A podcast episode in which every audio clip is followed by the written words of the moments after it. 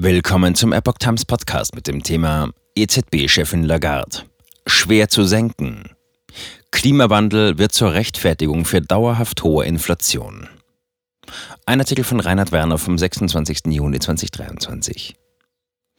Der Klimawandel könnte zu einer dauerhaften hohen Inflation führen. Dies erklären unter anderem die EZB und deren Chefin Lagarde sowie der norwegische Staatsfonds.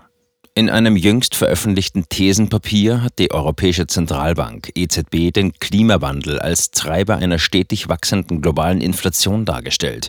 Der Bericht hat Verbraucherpreise und Klimabedingungen in 121 Ländern der Erde in Relation zueinander gesetzt.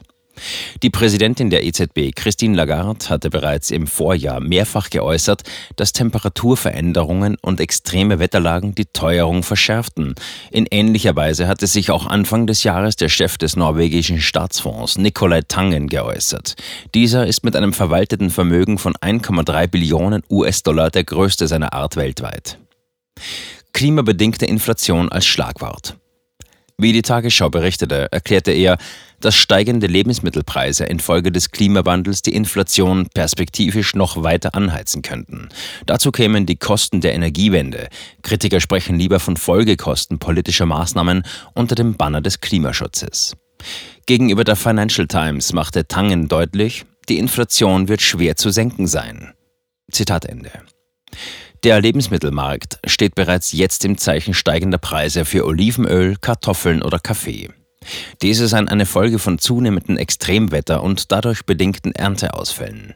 Demgegenüber galt noch vor einem Jahr der Ukraine-Krieg als wesentlicher Faktor für eine drohende Verknappung der Lebensmittelversorgung, unter anderem mit Getreide und Sonnenblumenöl.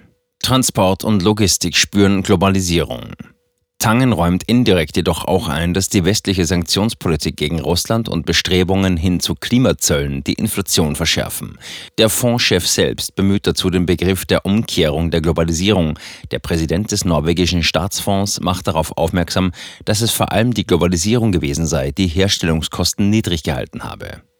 Eine solche Tendenz hatte auch die Beratungsgesellschaft PwC jüngst ausgemacht. Vor allem im Bereich Transport und Logistik mache sich dies zunehmend bemerkbar. Hier spielten auch die Unterbrechungen der Lieferkette durch Corona und Ukraine-Krieg eine Rolle.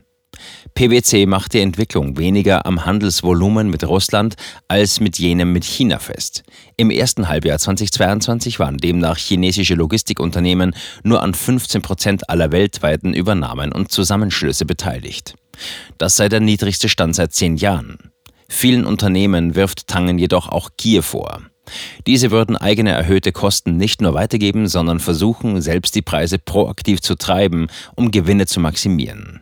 EZB selbst im Verdacht der Befeuerung von Inflation.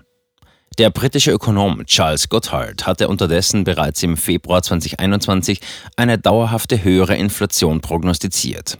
Auch er wies auf Tendenzen zu Nationalismus und Protektionismus hin, die der Globalisierung entgegenwirkten. Er sah zudem Überalterung und auch die teuren Folgen politischer Maßnahmen zum Klimaschutz als bedeutende Faktoren. Vor allem hängt es von deren Effizienz ab, inwieweit den Anfangsinvestitionen in diesem Bereich ein Ertrag gegenübersteht. Eine gezielte Klimapolitik kann auch Anreize schaffen, um Innovationen und Investitionen in erneuerbare Energien und umweltfreundliche Technologien zu fördern. Langfristig soll dies zu einer Reduzierung der Energiekosten und, wie es sich die Politik erhofft, zu positiven wirtschaftlichen Effekten führen. Kritiker nehmen auch an der Politik der EZB Anstoß. Diese habe die längste Zeit selbst die Weichen für eine Inflation gestellt. Sie hatte über Jahre hinweg eine Nullzinspolitik betrieben und mit dem Ankauf von Staatsanleihen ihre eigenen Bestände erhöht. Dazu habe sie die Geldmenge stetig ausgeweitet. Bis dato bleibt es umstritten, inwieweit der Klimawandel an sich ein direkter Inflationstreiber sein könnte.